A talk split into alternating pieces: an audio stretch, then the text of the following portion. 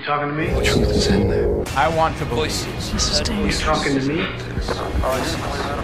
Voices. Heard voices. President Kennedy died Conspiracy at theory. 1 p.m. Well, I'm the only one here. Here's Johnny.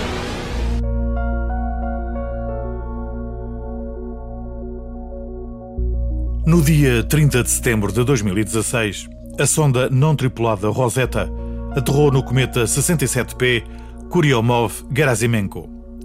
Foi o fim de uma missão que teve o seu início na base de Kourou, na Guiana Francesa, 12 anos antes. A missão foi coordenada pela Agência Espacial Europeia e custou mais de um milhão de euros. Dito assim desta forma, tudo parece ser apenas mais uma etapa da exploração espacial, mas existem algumas variantes algo estranhas que conduziram a várias teorias da conspiração. Mas vamos por partes. O 67P, Kuryomov-Gerasimenko, é um cometa do Sistema Solar com um período orbital de 2.351 dias. Foi descoberto em 1969 por um grupo de astrónomos ucranianos e tem sensivelmente 4 km de comprimento. A sua descoberta motivou desde o início as mais variadas especulações. Daí que o estudo da sua morfologia se tenha tornado quase que numa prioridade para as agências espaciais. A aventura teve o seu início no dia 2 de março de 2004. A Rosetta foi lançada a partir do foguetão Ariane 5 e tinha como único objetivo orbitar o cometa 67P por 17 meses e fazer o estudo mais detalhado de um cometa feito até então.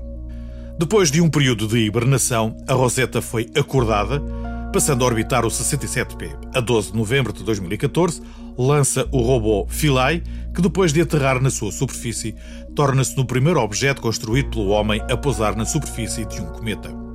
Tudo parecia correr de acordo com o previamente estabelecido, e a análise da superfície, bem como as primeiras imagens do 67P, começaram a chegar à Terra quase de imediato. E é aqui que, ao analisarem esses dados, os astrónomos Chandra Wickramazinga, da Universidade de Buckingham, e Max Wallis, da Universidade de Cardiff, concluem que o cometa poderia ser habitado por vida alienígena microbiana. As evidências demonstram que várias características do cometa, como a sua crosta negra orgânica, podem de facto ser um sinal da presença de organismos vivos sob a sua superfície gelada.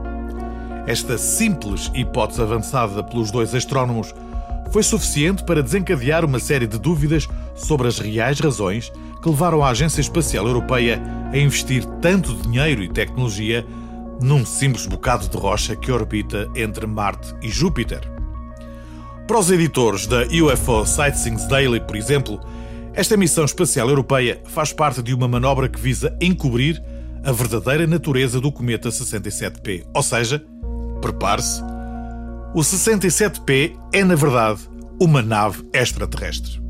Os responsáveis pela publicação garantem que tiveram acesso a um e-mail enviado por um alto funcionário da Agência Espacial, o qual acusa a ESA, a Agência Espacial Europeia, de não estar a contar a verdade. O mail continha várias fotos, não só da superfície do cometa, como também do seu interior, o qual, como já se percebeu, está repleto de maquinaria. O cometa 67P, Kuryomov-Gerasimenko, não é um cometa, continua o e-mail. Há cerca de 20 anos, a NASA começou a detectar sinais de rádio no espaço com origem desconhecida. Mais tarde, e após longa investigação, percebeu-se que os sinais eram provenientes do cometa 67P. O e-mail termina com a nota de rodapé: o que quer que esse objeto seja, ele não pediu para ser encontrado ou para ser examinado. E afirma mais: não pense por um momento que a agência espacial teria de repente decidido gastar bilhões de dólares para construir e enviar uma nave espacial numa viagem de 12 anos para simplesmente fazer algumas imagens de um cometa escolhido aleatoriamente que flutua no espaço. Por outro lado, o investigador de fenómenos ovnis e professor da Universidade Central da Flórida, Scott Waring, acredita que os sinais que estão a ser emitidos a partir do cometa são uma saudação aos seres humanos. Uh, this looks like a ancient buried temple on the side of a mountain. Acredito que a aterragem da nave da Agência Espacial Europeia foi o equivalente a um primeiro aperto de mão e em breve teremos com certeza notícias deles. Provavelmente vão fazer um novo movimento em breve. O cometa possui estruturas extraterrestres. Eu não acredito que sejam naturais. Mas esta não é a única teoria a defender a verdadeira origem do 67P. Em setembro de 2016, o site BP Earthwatch publicou um vídeo com novas imagens em alta resolução, supostamente captadas pela nave Rosetta, e nas quais aparecem aquilo que parecem ser duas naves extraterrestres a sobrevoar o cometa e ainda uma espécie de torre de transmissão na superfície do 67P. De facto, a Agência Espacial Europeia confirmou por diversas vezes que o cometa estava a emitir uma canção misteriosa. O que para muita gente significa apenas uma coisa: eles estão a tentar contactar connosco. Já agora, a suposta canção é esta.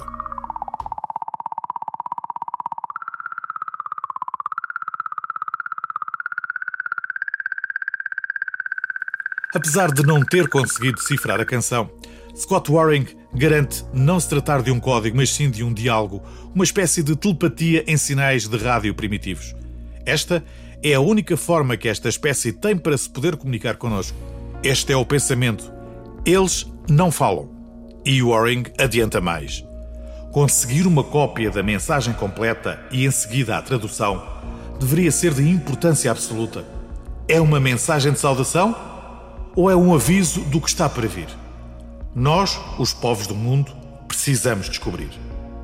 A Rosetta orbitou o cometa 67P durante 17 meses. Depois do seu lançamento, a nave orbitou o Sol cinco vezes, sobrevoou dois asteroides e andou perto de Marte.